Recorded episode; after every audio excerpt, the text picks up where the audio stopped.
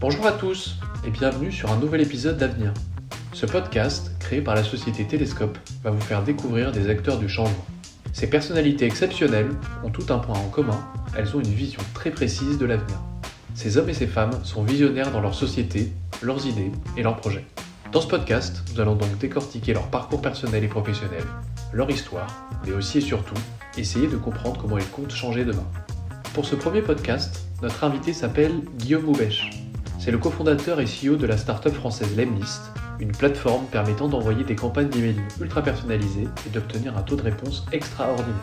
Lancé en 2018, l'outil a remporté un gros succès très rapidement. Je ne vous en dis pas plus et je vous laisse découvrir son parcours grâce à Karen Rosvog. Bah, bonjour Guillaume. Salut, ça va? Ça va et toi? Ça va super. En tout cas, merci euh, d'avoir accepté notre invitation à ce podcast. Avec plaisir. C'est notre première invitée, donc tu es un petit peu notre cobaye. et aussi, merci de nous avoir accepté euh, dans les locaux de WeWork. Ça vous plaît? Ouais, c'est cool. Pour une première, c'est cool. Euh, donc déjà, j'aimerais parler un petit peu de ton voyage en Turquie. Donc tu reviens, c'est ça? Ouais, exactement. C'était un voyage pro ou un voyage perso? C'était pro. Du coup, on est parti avec toute la team. Enfin, comme c'est le Covid, c'était galère d'avoir Ouais. toute la team vu qu'on en avait qui avaient des cas de Covid, donc euh, qui sont restés euh, chez Ah eux. Ouais, c'était un petit peu euh, triste pour eux, surtout qu'on était dans un endroit quand même assez sympa euh, avec toute l'équipe. J'imagine. Ouais. Et du coup, tu voyages beaucoup. Et si j'ai vu que tu avais fait euh, beaucoup de voyages, notamment un tour du monde, c'est ça, d'un an? Quand Ouais. tes études? Ouais, c'est ça. Donc ça, c'est quand j'ai terminé euh, mes... mon diplôme d'ingé. j'ai décidé de partir pendant un an. Et le but du voyage, en fait, c'était d'utiliser les réseaux sociaux pour se loger gratuitement chez les gens. C'est ça tous les soirs Ouais, c'est ça. un challenge. C'est vous-même qui vous êtes mis ce... qui êtes imposé ce challenge? Ouais, en vrai, on n'avait pas trop d'argent. Du coup, on s'est dit, on va faire un truc cool et on va essayer de, de, de bénéficier des, des réseaux sociaux et de leur porter pour euh, trouver des gens euh, pour nous accueillir et vivre une expérience un peu différente de juste aller dans des auberges euh, un peu partout dans le monde. Et ça fonctionne bien? Ça dépend des pays peut-être? Franchement, non, ouais, globalement, on a eu, euh, je crois que sur euh, quasi un an, on avait euh, 75% du temps où on a réussi à le faire. Et Sinon, vous euh, faites quoi? Vous allez dans des hôtels Ouais, euh, sinon ouais. auberge, ouais.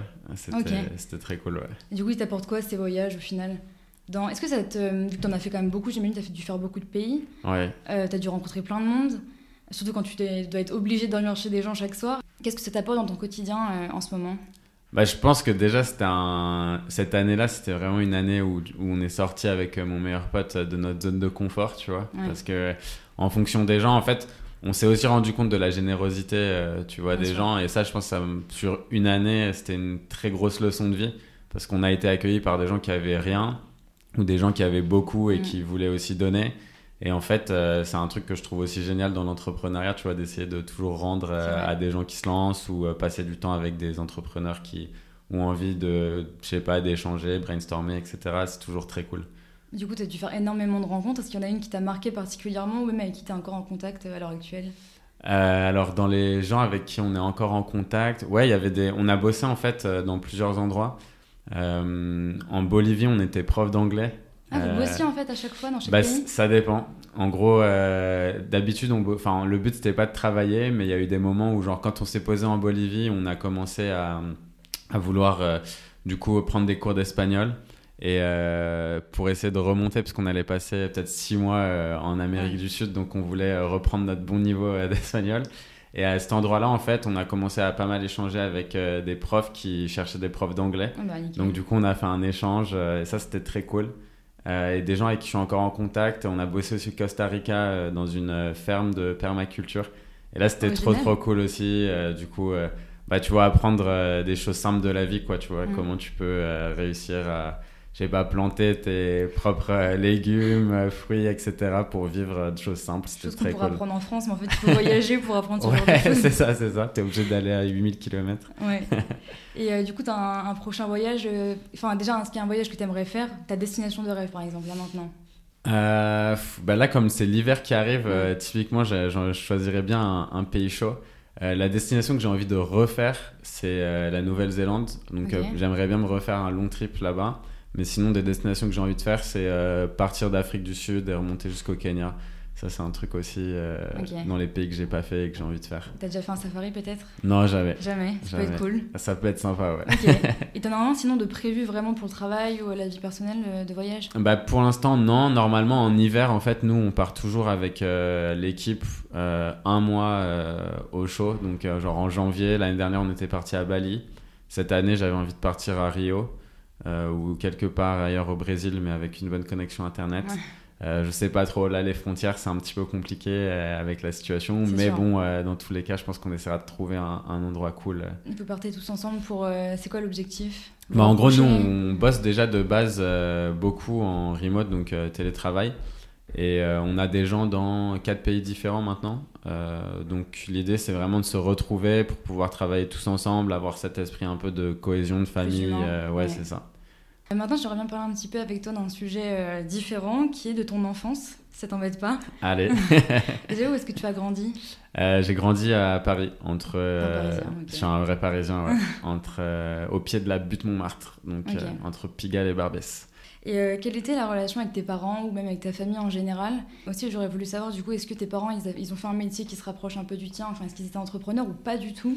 D'où ça te vient Ah, c'est marrant. Euh, du coup, alors, euh, relation avec les parents, toujours bonne. J'ai grandi dans un foyer avec beaucoup d'amour, mère italienne, donc c'est la, la mama, quoi, euh, qui cuisine très bien. Maman, si tu nous écoutes. et, euh, et donc, du coup, mon père, lui, il est. Donc, ma mère. euh, mes parents n'ont pas fait d'études. et viennent de familles plutôt, bah, on va dire, paysans, campagne, etc. Et du coup, ils nous ont toujours poussé, moi et mon frère, à, à faire des, des études. Ouais, exactement l'inverse. Pour eux, c'était très important que euh, je fasse des sciences, alors que en fait, depuis tout petit, moi, j'ai toujours eu un côté euh, business très développé. Ah, depuis tout petit Ouais, je sais pas d'où ça vient parce que mon père, qui a lui, euh, il est graphiste, donc euh, plutôt l'aspect voir. design créatif. euh, il est très très mauvais en business, dans le sens il est beaucoup trop gentil, euh, il se fait tout le temps avoir. Enfin, tu vois, c'est vraiment le truc. euh, Tout ce qu'il faut pas. Ouais, exactement. Le, c'est un petit peu le côté trop créatif, tu vois, trop sympa, avoir euh, envie de tout le temps aider les gens. Et en fait, au final, euh, voilà, en business, ça, ça marche pas tout le temps, tout le temps. Et, euh, et du coup, ma mère, elle est fonctionnaire euh, aux impôts. Du coup, euh, le taf que, que tout le monde Ouais. déteste. C'est vrai, c'est un peu un cliché. ça. Non, mais c'est vraiment ça. Du coup, même quand j'étais petit, euh, moi, j'étais persuadé que... Parce que mon père bossait pour plusieurs boîtes différentes. Et ma mère, à chaque fois qu'on lui demandait son travail, elle, elle donnait jamais le, le vrai nom de son métier. Ah. Et moi, j'étais persuadé en fait que mes parents, ils étaient agents secrets quand j'étais petit. Ah, Parce que personne, euh, ils donnaient jamais vraiment leur métier, tu vois. Et même moi, je le savais pas, je comprenais pas bien ce qu'ils faisaient. Et du coup, j'étais persuadé de ça et tout. Et en fait, après, j'ai compris que quand ma mère, elle dit qu'elle bosse aux impôts, en fait, tout le monde lui parle de sa déclaration et de comment est-ce qu'on pourrait faire pour optimiser des trucs, alors qu'elle, Ouais. tu vois, genre, bah, elle s'en fout, tu vois, et elle a pas envie de taffer le, le week-end ou autre. Donc, du coup, ouais, d'où ça me vient, euh, ce côté euh, entrepreneur, franchement, c'est c'est assez difficile. J'avais mon meilleur ami, euh, ses parents avec qui je passais beaucoup de temps, ils m'amenaient en vacances et, et autres, euh, donc on, on bougeait pas mal. Eux étaient beaucoup plus euh, avec ce côté business Ah, ça. et, et du coup je sais que c'était un, un truc que je regardais avec admiration et que j'aimais beaucoup euh, sur... je t'ai dit, je euh, vais faire ça plus tard. Ouais, je, je savais que j'avais envie de faire du business, mais après, mais pour mes parents, euh, c'était plus logique que je fasse euh, des sciences. Donc, euh, c'est pour ça que j'ai fait. t'ont euh, poussé en fait. Ouais, ouais, parce qu'en fait, ils se disaient qu'avec euh, un bac scientifique, tu pourrais faire ce que tu voulais, etc. Donc, au final, je me suis retrouvé ingé. Et après, du coup, j'ai décidé de faire un diplôme de commerce euh, à HEC. euh. Finalement, après avoir fait toutes ces études scientifiques. euh, voilà. Ouais, ce serait une question qui viendrait juste après, justement. Et du coup, tu avais des, des loisirs ou des passions étant petit? Ouais, j'ai toujours fait beaucoup, beaucoup de sport. J'ai fait un peu plus de 15 ans de basket en compétition. donc, Ok. ouais, pas Ça mal doit de apprendre, ça doit forger, ça te faire euh, 15 ans d'un même sport. Ouais, grave. Enfin, c'est cool pour euh, tout ce qui est. Enfin, les sports collectifs, de toute façon, que ce soit le basket ou le volet, que j'ai pas mal pratiqué. euh, bah, c'est toujours sympa en fait euh, d'avoir une équipe, d'être avec des gens qui sont différents de toi, mais avec Mm. qui tu dois aller Ça vers. euh, coopérer, collaborer. Ouais, exactement, exactement. Ok. Super. Et du coup, qu'est-ce que tu aimerais retenir de ton enfance, de ton éducation, les valeurs qui aujourd'hui sont importantes pour toi? Alors, je, je pense, honnêtement, la générosité, c'est super important pour moi. Je pense que c'est. Enfin, dans le business, tu vois, même si je te disais que mon père, au final, il a eu plein de fois où il s'est un petit peu fait niquer, on va dire. euh, je pense, en fait, lui-même ne le regrette jamais, tu vois. Parce que ce qui est important, c'est de donner. Je pense qu'il y a un karma. Enfin, je suis très. euh, je suis très connecté au karma business. Euh, je pense que si à partir du moment où tu fais des choses euh, qui te plaisent et que tu donnes un maximum aux autres, il y aura forcément des choses positives qui vont retomber, tu vois. Donc ça c'est important. après, dans les autres valeurs, bah tu vois, c'est le respect, respect de tout le monde, quoi. Tu vois, peu importe qui t'es ou ce que tu deviens, respecte les gens que tu côtoies au jour le jour, que ce soit la personne qui fait le ménage ou euh, le mec qui a vendu sa boîte 200 euh, millions. Au final, on reste tous des êtres humains et c'est important. Euh, voilà. Ouais, ça, tu l'appliques du coup dans ton travail, j'imagine Ouais, ouais, bien sûr. Ouais. Mm, mm. Du coup, si en, là maintenant, je vais te demander, c'est un peu une question d'entretien, ça, mais comment tu décrirais ta personnalité en quelques mots? En quelques mots, je pense que je suis quelqu'un d'assez gentil globalement. J'aime bien m'amuser, donc je suis euh, relativement euh, souriant. Les gens pensent que je rigole tout le temps et que je me fous de leur gueule. Mon grand-père me mettait des sacrés gifs quand j'étais petit, parce que, euh, si, bah, parce que même quand je me faisais engueuler, en fait, je rigolais. Et, ça, c'est très difficile. mais je pense que c'est. Je sais pas, je pense que le sourire, ça apporte beaucoup et c'est important de faire des choses qu'on aime tout en s'amusant, mais en restant aussi sérieux dans ce qu'on fait. Donc je dirais que ça, c'est un petit peu ma description. Donc très souriant, enthousiaste, généreux, respectueux. Voilà, ça va. Ok, je vois. euh, maintenant, qu'on parle, du coup, on en a déjà un petit peu, on l'a évoqué, tes études. Donc, tu as fait, euh, il me semblait que tu as fait des études de biologie, c'est ça? Euh, Chimie, ouais. Chimie, ouais. ok. Donc, rien à voir, en fait. Non, rien à voir. Ouais, ça t'aide un petit peu ce que tu as fait ou pas du tout? Absolument pas. franchement, j'ai beaucoup de mal avec euh, les études aujourd'hui. Je pense que si je devais revenir le Guillaume d'aujourd'hui revenait au Guillaume juste après son bac. Parce qu'en fait, le truc qui s'est passé, c'est que. En fait, au lycée, j'étais très euh, dissipé. J'ai eu euh, plusieurs avertissements euh, de conduite, etc. Mais j'avais des très bonnes notes, donc ça, c'était l'avantage.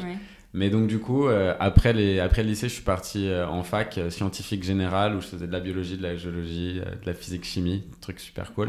Et après, je me suis orienté vers de la chimie parce que j'aimais bien en fait euh, comprendre comment les choses fonctionnaient et la chimie c'est un petit peu euh, une science qui peut toucher à tout que ce soit au niveau du corps avec euh, la biochimie que ce soit des matériaux avec la chimie des mm. matériaux etc ou l'énergie même.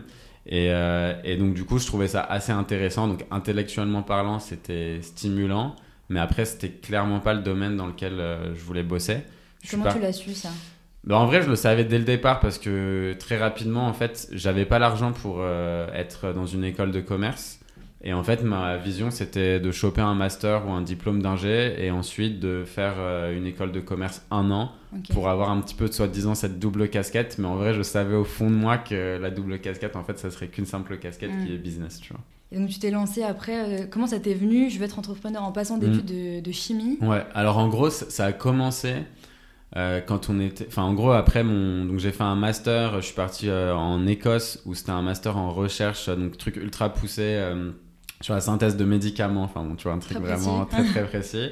Et donc après ça, je suis parti en école d'ingé parce que je me suis dit ok j'ai envie d'avoir quand même un, voir un peu plus de cours de management etc parce qu'en ingé c'est un petit peu moins technique qu'à la fac et c'est plus tu vois transverse. Et, et, donc du coup on avait en dernière année un module d'entrepreneuriat et on, a, on devait lancer un projet en fait. Et en fait, pendant six mois, tu bosses sur ton business plan, etc. Et à la fin, tu pitches devant des business angels qui sont prêts ou non à euh, mettre de l'argent. Investir. Et euh, du coup, nous, on avait été le meilleur projet et on avait eu des BA qui voulaient euh, mettre de l'argent dessus. C'était un projet de capteur, etc. sauf qu'en fait, les personnes avec qui j'étais voulaient pas du tout se lancer. C'était beaucoup plus. ouais, c'est dommage. Et la structure qu'on avait, en fait, elle nous forçait, entre guillemets, à avoir un stage de prévu pour après. Donc en fait, c'était un petit peu bizarre. Au final, personne ne pouvait vraiment se lancer. Donc on a dit qu'on allait oublier ce projet, mais au fond de moi, je savais que j'avais envie de me lancer. Toi, tu euh, voulais continuer par contre. Ouais, c'est ça. Et donc après, je suis parti un an en voyage. Et en rentrant, euh, j'ai commencé à réfléchir à d'autres idées de business du coup. J'ai une question un peu précise. Est-ce que tu te considères comme quelqu'un d'organisé, qui s'impose des règles, un cadre bien précis, ou est-ce qu'au contraire, tu es très flexible et c'est un peu au jour le jour, on verra bien ce qui, ce qui nous arrive? Hmm, je suis assez maniaque sur certains trucs. Euh, genre, euh, chez moi, c'est très organisé, très bien rangé. Mais j'ai des phases, en fait. J'ai ah des phases où euh, j'ai besoin que ça soit le gros bordel autour de moi. C'est marrant, ça pourquoi bah, C'est mes phases, quand j'ai des phases plus créatives, j'ai besoin que ça soit bordélique. Et c'est là où je tire plein d'idées. Et après, j'ai des phases où, quand je dois exécuter, où tout est ultra carré et ça doit être. euh, Ah, c'est marrant ça. Ouais. C'est des personnalités un petit peu. Je suis Gémeaux, c'est pour ça, je pense. Ah, d'accord. C'est mes troubles de Je la comprends. personnalité bipolaire, tu sais. Les clichés en fait qui sont très vrais. Ouais, c'est ça. ok. Là maintenant, si tu devais me dire euh, quelle est ta plus grande victoire pour toi, euh, si tu prends un petit peu de recul sur ta vie, que ce soit personnelle ou professionnelle. Voilà, c'est question, question question. très profonde, ça. Euh, honnêtement, je pense que le, le plus grand moment, c'est pas forcément. euh, Enfin, pour moi, ça a été quand, avec Vianney et François, du coup, mes deux associés, on est arrivé au point où on arrivait à se verser un salaire, en fait. En fait, à ce moment-là, j'ai réalisé que de rien, enfin, on était parti de rien et qu'on arrivait à être financièrement libre avec juste nos idées et ce qu'on avait réussi à faire en fait de nos propres mains. Bon, même si c'est très digital, tu vois, j'ai quand même ce feeling que c'est un truc qu'on a accompli euh, par nous-mêmes. Et à ce moment-là, en fait, euh, ça m'a donné une perspective totalement différente sur euh, le monde actuel. Et je me suis dit, en fait, ouais, lancer des business, c'est. Enfin, quand tu arrives à ce stade où tu as ta liberté, tu es indépendant et tu enfin, es vraiment libre de faire ce que tu veux et ce qui te plaît, c'est juste euh, génial en fait. Et en fait, ça m'a donné envie de d'insuffler en fait cette euh, passion de l'entrepreneuriat à tous les gens qui ont envie de se lancer en fait. Et euh, justement, ma prochaine question, c'est comment s'est lancé l'Emlist? C'est parfait comme transition. Alors en gros, euh, du coup, en, à HEC, en fait, j'avais rencontré, j'avais lancé dans un premier temps un business de t-shirt avec mon père. Euh, C'était un gros fail.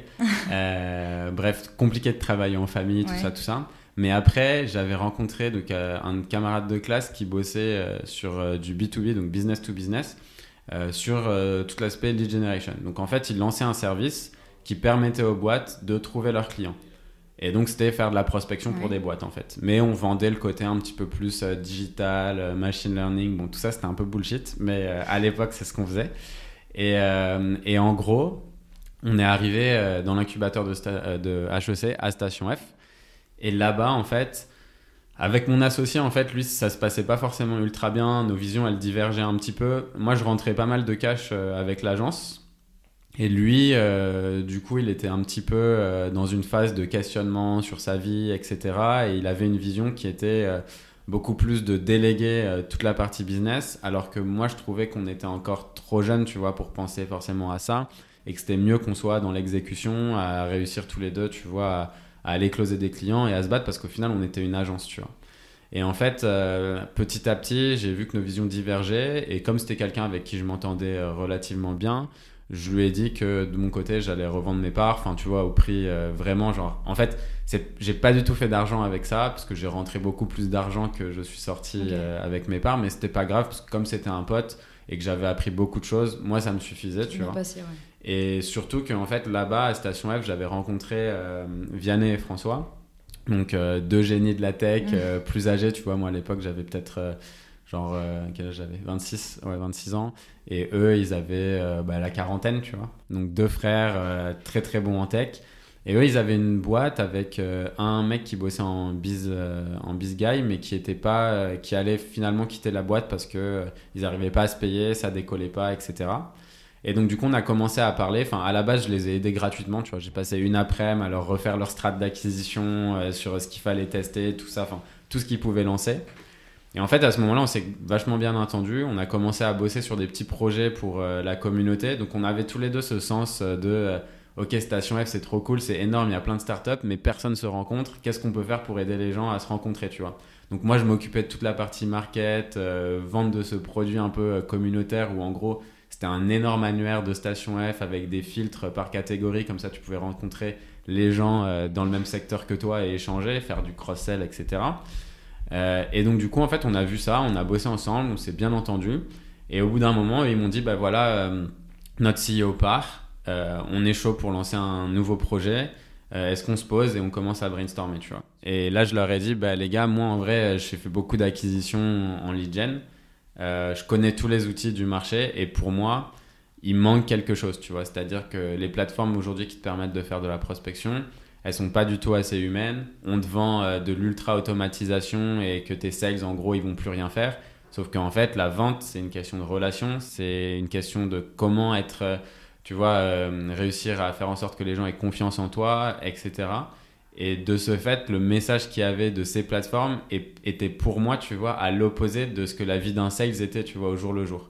Donc je me suis dit, il y a un gap potentiellement dans le marché. Est-ce que vous êtes chaud? Ils étaient chauds. Et du coup, en janvier 2018, on s'est lancé. Donc c'est très récent. Ouais. Ça marche super bien au final. Ouais. Ce que tu me disais tout à l'heure, justement, sans lever de fonds Ouais, sans lever de fonds, tu vois, on a des milliers de clients euh, essentiellement basés aux États-Unis et on a dépassé les 3 millions euh, d'ARR, donc euh, revenus récurrents annuels. Et croissance à deux chiffres tous les mois. Donc c'est une belle exponentielle. Ça ferait plaisir à mes profs de maths. et euh, justement, qu'est-ce que tu as ressenti dans le moment? Parce qu'au début, tu peux pas savoir que ça va fonctionner aussi bien. Comment tu te sens? Euh, C'est du stress, de l'anxiété? Tu es excité euh, Ouais, en, en, fait, plus on avance et plus je suis excité. déjà, c'est plein de niveaux différents de business. C'est-à-dire qu'on a gardé l'équipe très petite pendant longtemps.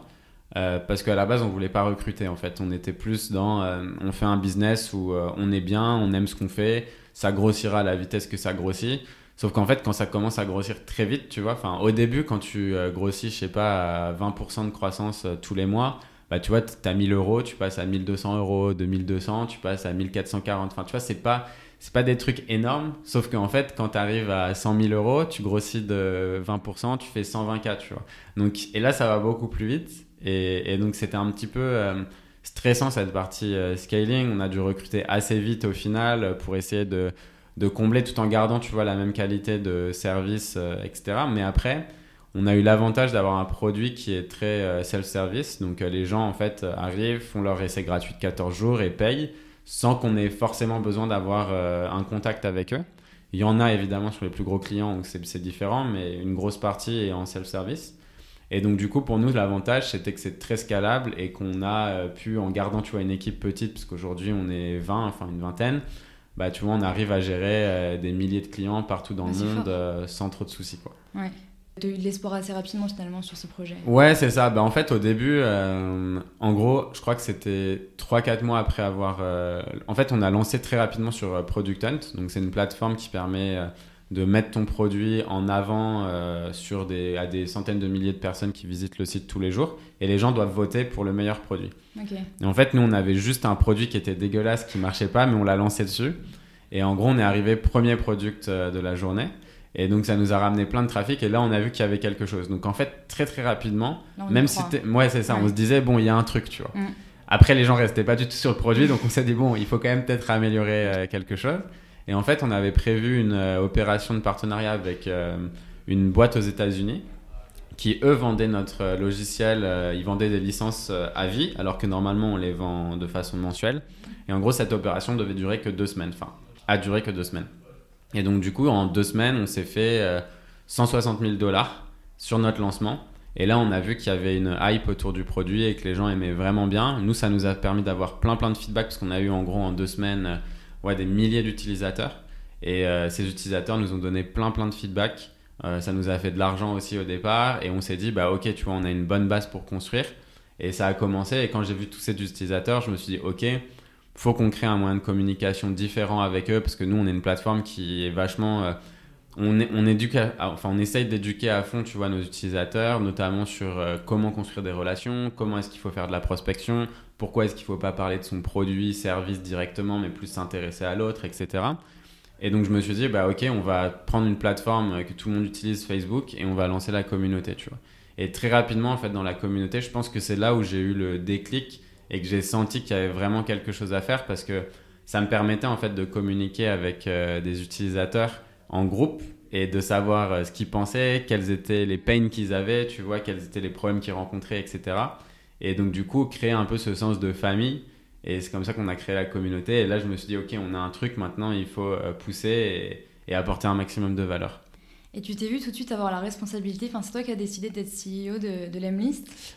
Bah en fait ouais c'était assez euh, ça se fait assez naturellement parce que les deux étaient mes deux associés Yann et François euh, étaient vraiment tech et ils avaient pas du tout envie mm. de faire le, le job business. ça ouais c'est ça. Ouais ouais déjà ça m'allait très bien parce qu'en plus c'était lié à mes compétences tu vois. Euh, je suis pas développeur, euh, donc euh, c'était assez logique que je m'occupe de cette partie. Et après, ouais, après ça se fait naturellement. ok. Ouais. Et pour toi, c'est quoi les qualités qu'il faut pour être entrepreneur mais CEO justement? Alors, je pense que les qualités, elles évoluent un petit peu avec le, le stade de, de, ton business et j'apprends tous les jours. Je pense que dans tous les cas, euh, je pense qu'il faut savoir reconnaître ses erreurs. C'est pas forcément euh, une qualité unique au CEO, mais je pense que c'est bien de reconnaître ses erreurs. Moi, tu vois, je suis pas, euh, enfin, je suis jeune, hein, j'ai genre 29 ans. Euh, je sais très bien que j'ai encore plein de choses à apprendre. Je sais que je fais des erreurs en management. Je sais que je fais des erreurs sur plein d'autres choses. Mais ce qui est important, c'est d'avoir toujours un dialogue ouvert et savoir prendre le feedback, tu vois.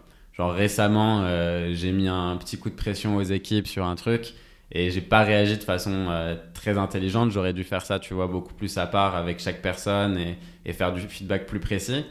Et au final, tu vois, on me l'a remonté et j'étais tout à fait d'accord, quoi. Genre, j'ai eu un coup de chaud, euh, c'était pas bien et j'aurais, je sais qu'il faudra plus que je le refasse et je le referai plus, tu vois. Mais c'est, important, je pense, de toujours avoir ce côté euh, d'amélioration continue et euh, de se remettre en question aussi, c'est, important. Après, je pense qu'il faut savoir euh, avoir une certaine. euh, moi, j'aime bien en fait, mais après, c'est, ma vision parce que plein de gens diront euh, le contraire. Mais j'aime bien les CEO qui sont euh, quand même très opérationnels. Euh, donc moi je reste toujours dans l'opérationnel, je continue toujours à faire des choses, que ce soit Ouais, écrire des articles. On va en parler justement. Ouais.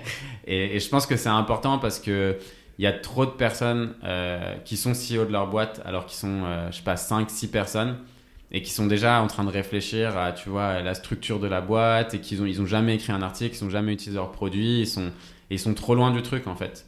Et en gros, pour moi, tous nos concurrents, c'est un peu ça leur problème. C'est qu'en fait, ils sont tellement loin de leur marché qu'en fait, ils captent pas, ils ont pas le pouls, tu vois, sur euh, ce qui se fait et ce qui doit se passer et, quels sont les problèmes des gens, tu vois. Donc ça, je pense que c'est un point important. Et après, euh, dernier point, euh, c'est idem, je pense, c'est être ultra proche de ses utilisateurs. Donc euh, ça, c'est euh, La relation humaine. ouais, relation avec tes clients, quoi. Pour moi, le CEO, si les, les CEO qui se cachent, en fait, et c'est le cas de, je pense, 99% des boîtes, tu vois, du CAC 40, etc., ou des grosses boîtes, tu vois, c'est c'est des gens, en fait, qui ont plus de... Enfin, tu vois, ils sont, ils sont trop, une fois de plus, quoi. Tu vois, ils sont trop loin du marché, ils sont trop loin de tout ça. Et je, je pense que c'est bien d'avoir une relation euh, proche avec tes utilisateurs, surtout si tu veux grossir vite, en fait. Parce qu'ils te le rendent bien, en général. Et tu penses qu'on le devient ou c'est quelque chose qui est inné N'importe qui peut être CEO. Je pense que oui, en fait. Hein, c'est pas, euh, pour moi, en gros, c'est une question. Pour moi, c'est une question de motivation au final. C'est euh, quels sont les sacrifices euh, que tu es prêt à faire quand tu quand tu te lances? Enfin, tu vois, c'était pareil au départ. quand je me suis lancé, bah, j'étais au RSA, donc j'avais 500 balles par mois. Euh, c'était euh, ma copine de l'époque qui payait le loyer. J'avais des potes qui sortaient d'ingé, donc eux, ça faisait genre 2-3 ans qu'ils étaient Ouais. diplômés, ils gagnaient super bien leur vie. Mes potes d'HEC, c'était pareil. Donc euh, t'es là, toi tu manges des pâtes, tu te fais un resto dans le mois et euh, tu prends pas trop d'alcool, tu vois, parce que voilà, c'est un peu chaud. Bah c'est chiant, tu vois, c'est pas une vie qui te fait kiffer et c'est dur. Et... Mais si t'es ok de passer par là, bah, je pense que n'importe qui peut y arriver. Faut juste y croire. Faut y croire et faut, euh, je pense qu'il faut être euh, dans un, avoir une, euh, une envie d'apprendre en fait. Pour moi c'est le plus important. Tout s'apprend en fait. Ok. C'est beau. Et euh, justement, j'ai vu que tu prenais ton retrace à cœur. Donc, comme tu as dit, tu écris des articles, de très nombreux articles. Ils sont très, très, très, très longs. Ils sont très intéressants. Tu fais des mini-vidéos sur LinkedIn aussi. Vous avez donc une communauté sur Facebook. Ouais. Vous jouez beaucoup sur l'humour, donc vous êtes très très proche de vos utilisateurs. C'est une volonté pour toi, c'est toi qui as décidé que ce serait comme ça. C'est une volonté de ta part d'être aussi investi. Ouais, en fait, au début, c'était. En fait, au début, on a commencé, je pense, comme beaucoup de boîtes, tu sais, tu regardes un peu les concurrents, tu regardes ce qu'ils font, tu regardes leur ton, et tu essayes un peu de t'aligner, tu vois, parce que tu te dis, bon, c'est un marché dans lequel tu vas arriver et euh, tu vas pas pouvoir tout changer tout de suite. euh, et donc, après quelques mois, en fait, je me suis dit, mais putain, mais c'est pas du tout la boîte que j'ai envie de faire, quoi. J'ai pas envie de me dire que euh, les gens, je vais devoir les vous voyer, alors qu'au final, euh, j'ai envie d'être proche d'eux, j'ai envie qu'ils me disent Guillaume, t'as déconné quand j'ai déconné, et j'ai envie qu'ils me disent Guillaume, t'as géré quand on a géré, tu vois. Et, et donc, du coup, je me suis dit, ok, euh, j'ai toujours aimé rigoler, j'ai toujours aimé m'amuser, mais toujours en faisant les choses aussi ultra sérieusement quand il fallait être sérieux. Et je pense que les deux peuvent se combiner, tu vois. Et j'adore que avec euh, mes clients, en fait, quand on parlait et qu'on pouvait rigoler sur des trucs et parler de sujets ultra sérieux, bah, en fait, je trouvais que ça se passait super bien. Et en fait, je me suis dit, bah, on va faire exactement la même chose avec euh, le ton qu'on utilise, parce qu'au final, c'est lié aussi à notre personnalité. On est comme ça. transparent quoi. Et ouais, c'est ça, on est transparent, on est, euh, tu vois, toujours à essayer de d'illustrer en fait des, des, problèmes complexes de façon simple. Donc quand tu les illustres de façon simple, tu peux les rendre un peu plus marrantes et du coup forcément les gens s'en souviennent. Donc aussi tu vois dans toujours cette optique d'éducation et, et d'apprentissage. En fait, quand tu apprends en t'amusant, c'est tellement plus facile, tu vois. Quand tu étais à l'école et que tu avais des trucs qui étaient assez drôles ou quoi, bah, c'est super ludique, tu vois. Et, et, moi, c'est un peu ce que je voulais faire avec, euh, avec l'Emlist. Et, et, donc, en gros, euh, bah, dès le départ, ouais, quand, on a, quand on a un peu réalisé ça, franchement, c'est là où euh, ça a peut-être duré, genre, je te dirais, ça devait être un mois après max, tu vois, où on a commencé à se dire, ok, on, on arrête le truc un peu sérieux et on passe sur un, sur notre ton, sur notre façon de parler. Tout le monde t'a suivi. Et a personne qui t'a dit non, ça marchera pas, il faut être sérieux. Ah si si, ouais ouais. Mais ça, ça a toujours duré. En fait, j'ai toujours été comme ça dans ma personnalité. Tu vois, je bossais chez Hermès pendant un, enfin, pendant un temps. Et en gros, euh, moi j'ai toujours mis des emojis dans mes emails. J'ai vu. et il y a plein de gens qui me disent Mais attends, les emojis, c'est un truc de gamin, on dirait euh, genre un kikou lol, je sais pas quoi, baby et tout. Et, et, dans ma tête, j'étais là, ok, mais moi, je sais pas, quand, je, quand je souris vraiment, quand j'écris un mail, j'ai envie de mettre un smiley qui sourit, tu vois, ou quand je suis genre. Eh, ouais, tu vois, enfin, pour moi, ça transmet les émotions, etc. Et donc, j'avais fait des mails comme ça, et avec les big boss de Hermès, parce que je bossais sur un projet euh, qui était assez transverse, un peu secret, etc. Mais du coup, je, je, je, mettais des emojis, et genre, je m'étais fait, mais allumer, tu vois, en mode. Ouais, Guillaume, tu devrais faire vachement attention, mets pas d'emojis dans tes mails, nan, nan, nan. Et en fait, à la fin, bah, la big boss à qui j'avais écrit, elle m'a dit franchement, c'est vrai que tes mails ils changent, mais t'inquiète, t'es comme ça, c'est ta personnalité, t'es souriante, t'es tout le temps comme ça, donc moi ça me gêne pas, tu vois. Et en fait, c'était à ce moment-là où je m'étais dit, bah, en fait, pourquoi est-ce que je devrais changer, tu vois? Genre, je suis comme ça et les gens qui aiment pas, bah, ils aiment pas, c'est pas grave en fait. En gros. Autant être toi-même et que ouais, c'est ça. que ouais, c'est ça. Je pense que c'est mieux, en gros, tu vois, sur 100 personnes, c'est mieux d'avoir 50 personnes qui t'adorent et 50 personnes qui te détestent que 100 personnes qui sont là, genre, mais, tu vois. Enfin, en tout cas, en business, euh, je pense que c'est important. Et au moins, tu vois, les, les relations qu'on construit, parce qu'on a, on en a hein, des utilisateurs, tu vois, qui nous disent euh, Ouais, les emojis, j'en peux plus, vous êtes des gamins, machin, machin, grandissez, tout ça. En général, ils sont frustrés pour autre chose, tu vois. Euh, peut-être qu'ils sont embrouillés avec leur mari ou leur femme, voilà. Enfin, j'en sais rien, tu vois. Mais au final, c'est pas grave, tu vois. Les gens comme ça, moi, j'ai aucun mal à leur dire Écoutez, franchement, je suis désolé que le service vous ait déçu, on vous rembourse euh, je peux vous recommander des concurrents et j'ai pas de pas du tout de problème. En général, ils restent, tu vois, et ils s'excusent. Mais en vrai, j'ai pas de problème avec ça parce que je préfère que tous les gens qui soient qui utilisent l'Emlist, tu vois, soient des gens qui aient ce même mindset en mode on fait du business mais on a quand même envie euh, d'être assez cool, d'avoir une approche beaucoup plus casuelle, etc. Que euh, des gens, tu vois, qui se prennent trop au sérieux parce que ça y est, tu vois, ils ont mis leur première chemise et leur cravate, tu vois. Mmh, clair. Moi, ça me, c'est pas des gens avec qui j'ai envie de travailler en fait. Si j'ai bien compris, du coup, tu as des journées vraiment très chargées. Euh, déjà, on a eu du mal un petit peu à retrouver une date pour le podcast. Et, euh, et puis justement, vu que tu es autant investi, forcément, tu fais énormément de choses. À quoi ressemble euh, une journée dans la peau de Guillaume Moubèche? 24 heures, ça donne quoi avec toi? Ah, ça ressemble à pas grand-chose. si les trucs qui peuvent être, qui peuvent être assez communs, c'est le fait que je fais du, fasse pas mal de sport.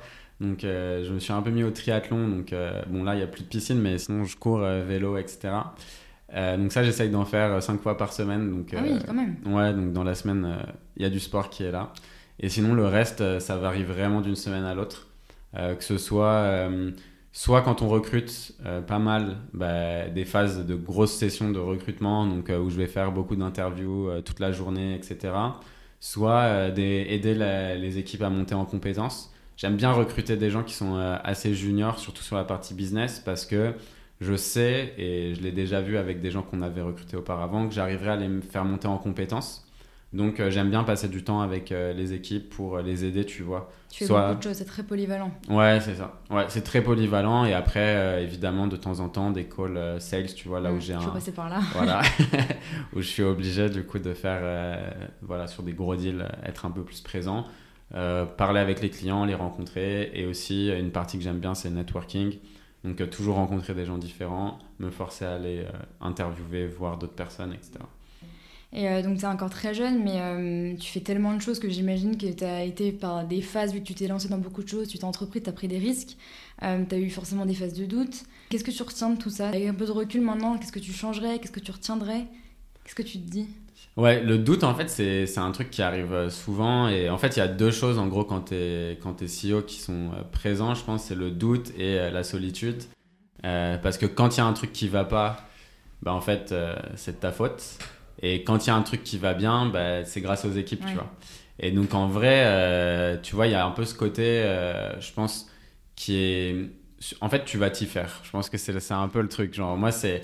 Au final, au tout départ, quand on a fait les plus grosses conneries avec l'Emlist, euh, qu'on avait des utilisateurs qui nous insultaient, euh, notamment sur une fois, on avait ch- changé totalement l'interface sans prévenir les gens, euh, bah en fait, t'apprends, tu vois. Mais je pense maintenant, tu vois, j'ai une vision où quand il y a des merdes qui arrivent, j'ai plus la même vision de panique en mode comment est-ce qu'on va faire, etc. et tout. Et j'ai vraiment changé de mindset où je me dis, dans tous les cas, on va fait, trouver une solution en Ouais. fait. C'est fait, il faut qu'on trouve une solution. Donc, euh, et en fait, je trouve que quand tu changes un peu ta perspective de s'il y a un problème, tu vas trouver des solutions, à euh, s'il y a un problème, oh là là, c'est la fin du monde et tout, mais en fait, tu es beaucoup moins stressé et globalement, ça va. Et je le vois, en fait, c'est marrant parce que tu vois, dans les gens qui nous rejoignent, il y en a parfois, tu vois, qui font des conneries et c'est normal et moi, je les pousse à faire des conneries. Mais en fait, tu vois, je vois dans leur tête, tu sais, qu'ils se disent Ah, ça y est, c'est la fin, genre, euh, c'est horrible, nan, nan. Et tu vois, ça me fait, ça me fait sourire et je leur dis T'inquiète, déjà, on a fait bien pire, donc relax. Et euh, ok, maintenant, qu'est-ce qu'on fait pour arranger ça, tu vois? Et rien, tu vois, pour moi, n'est euh, irréversible dans ce que tu fais en business. Tu vois, genre, quand on, est, quand, euh, on avait changé l'interface, qu'il y avait des gens. Pareil, idem, il y avait une fois, on avait eu, bah, enfin, tu vois, des gros bugs ou des trucs comme ça. Juste le fait de dire, ok, on est désolé, voilà ce qui s'est passé exactement, transparent, et écrivez-moi, genre, si je peux vous aider pour X, Y, Z, enfin, tu vois, t'essayes d'arranger les choses. Franchement, les gens, ils le prennent super bien. Genre, euh, dans les plus gros bugs qu'on a eu, il y avait des gens, tu vois, après des excuses qu'on a faites, qui, qui évidemment nous contactaient en mode, on est tout cœur avec vous, pas de soucis, ça arrive, on a tous des galères, enfin, tu vois. ouais. Ouais, c'est ça. Et je pars du principe aussi maintenant que plus t'as de merde qui t'arrive, et genre plus t'es bas en fait, plus haut tu remonteras après, tu vois. Et ça, c'est un truc, euh, que ce soit dans la vie pro ou perso. Donc euh, à chaque fois qu'il y a des merdes qui arrivent, en fait, maintenant, limite, je suis assez content. Genre, je me dis, euh, c'est cool, tu vois. Genre, je sais que plus tard, il va y avoir des trucs positifs qui vont arriver, tu vois. Est-ce que tu pourrais nous raconter une anecdote qui soit hyper drôle ou un peu tragique justement par rapport à tout ce qui t'est arrivé? La première qui te vient. Euh, alors, je, bah, je pense que le truc de l'interface, en vrai, c'était, c'est assez. parce que, en fait, ce qui s'est passé, c'est qu'il y a eu un moment où euh, on mesurait le taux d'activation. C'est-à-dire, euh, est-ce que les personnes arrivent à lancer des campagnes de prospection ou pas avec la liste? Et je trouvais que le taux était vraiment bas par rapport au nombre de personnes qui créaient des comptes.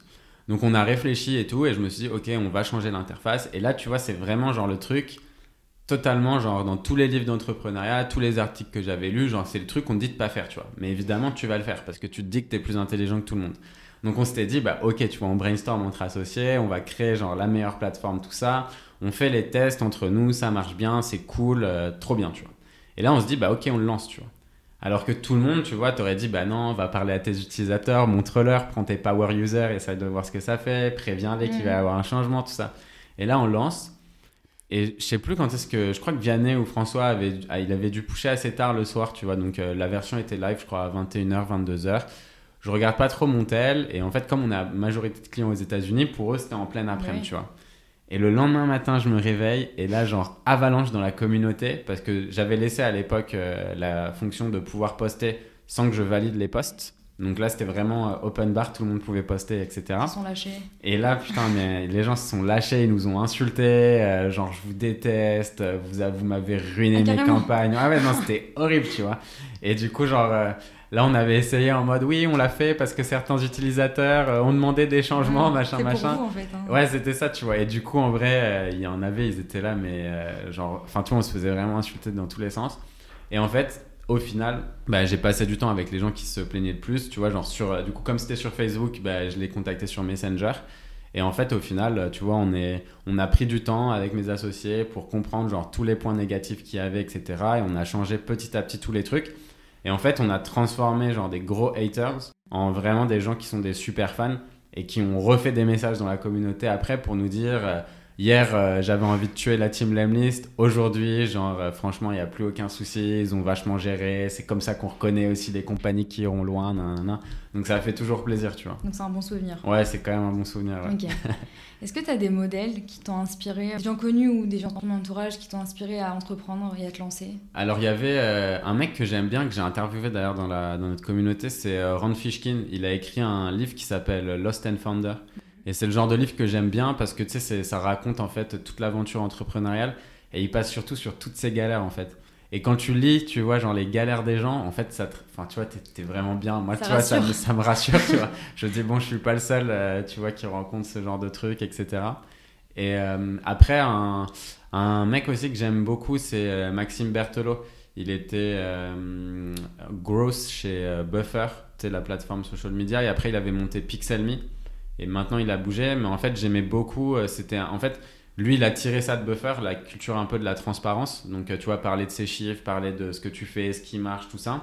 Et il l'appliquait vachement avec Pixelme. Et c'est comme ça que je l'ai rencontré à la base, tu vois. Et, et en fait, je me suis dit que c'était vraiment un... Ça m'a inspiré de ouf parce que c'est un peu ce que j'ai réappliqué euh, sur l'Amlist par la suite, sur l'aspect vraiment transparence.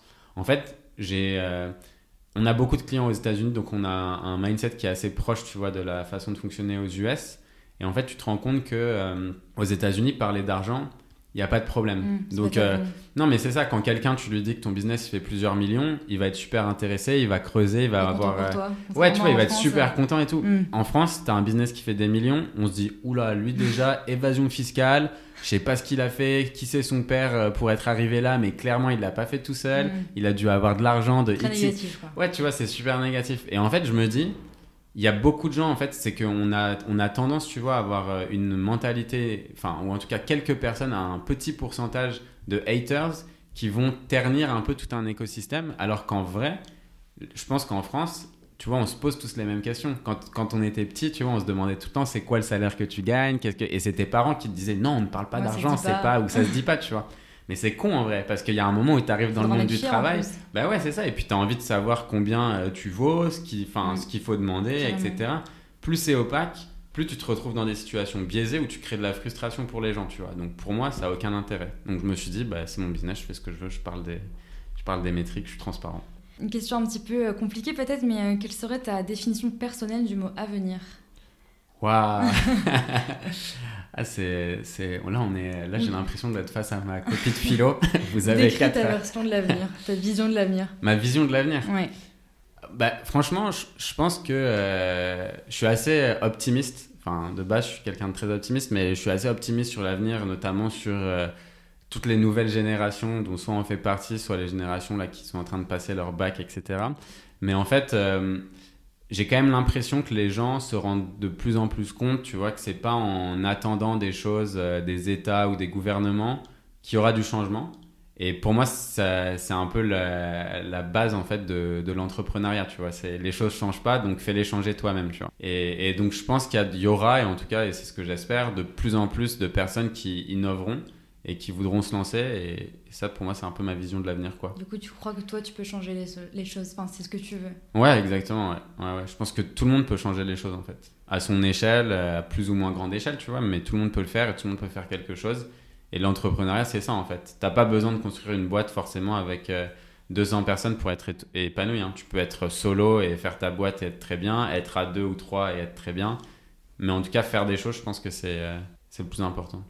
Et comment tu fais pour rester positif justement? Avec par exemple, bon là en général euh, dans la vie de tous les jours, mais là avec la situation actuelle, le, le coronavirus, comment on reste positif? Comment on croit encore en demain malgré tout ça?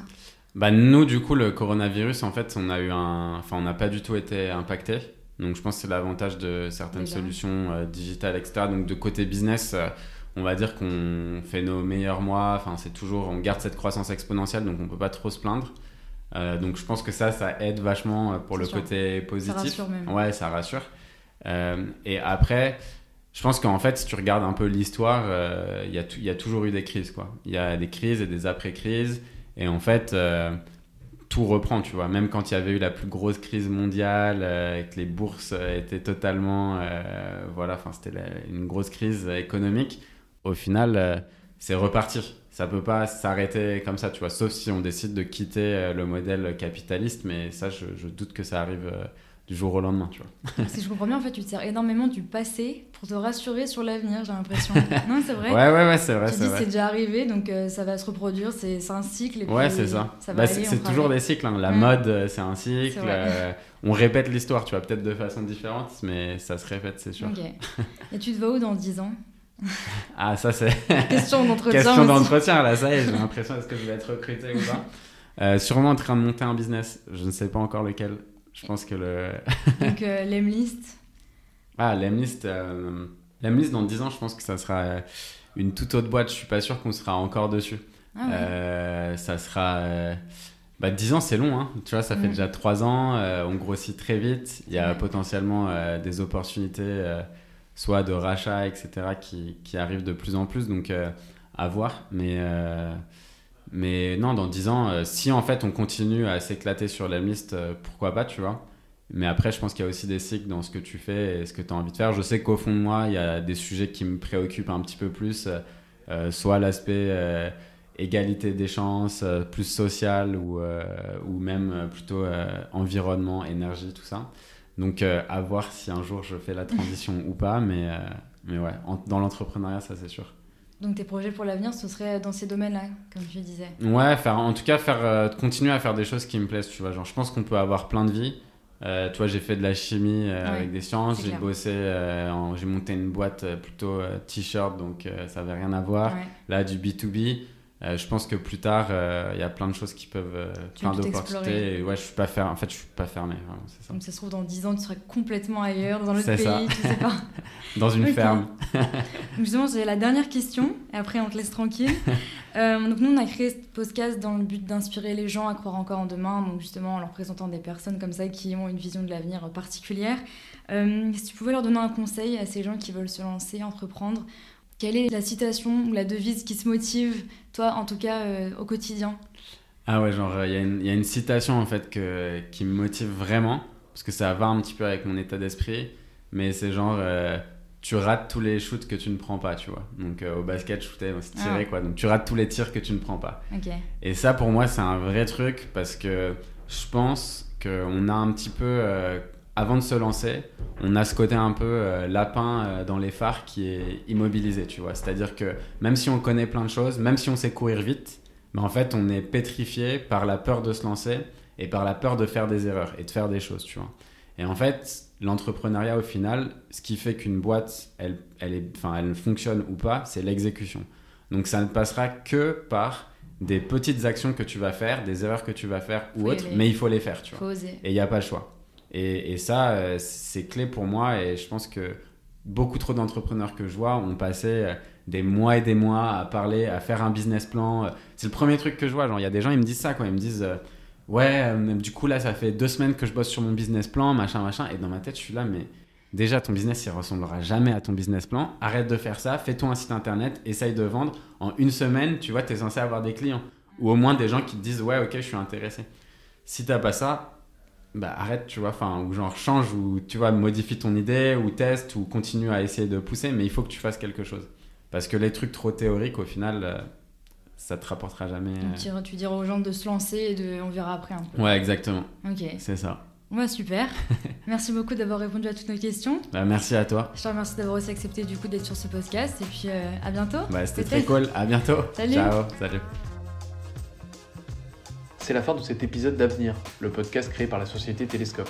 Une carte de prospection qui permet aux professionnels de l'immobilier de prédire les transactions de demain. Si le podcast vous a plu, n'hésitez donc pas à le partager autour de vous. Vous retrouverez d'ailleurs toutes les informations concernant Guillaume et sa société directement sur le blog de Télescope. Si vous avez des questions ou envie de participer au podcast, vous pouvez bien entendu nous écrire sur podcast.telescope.com. A très vite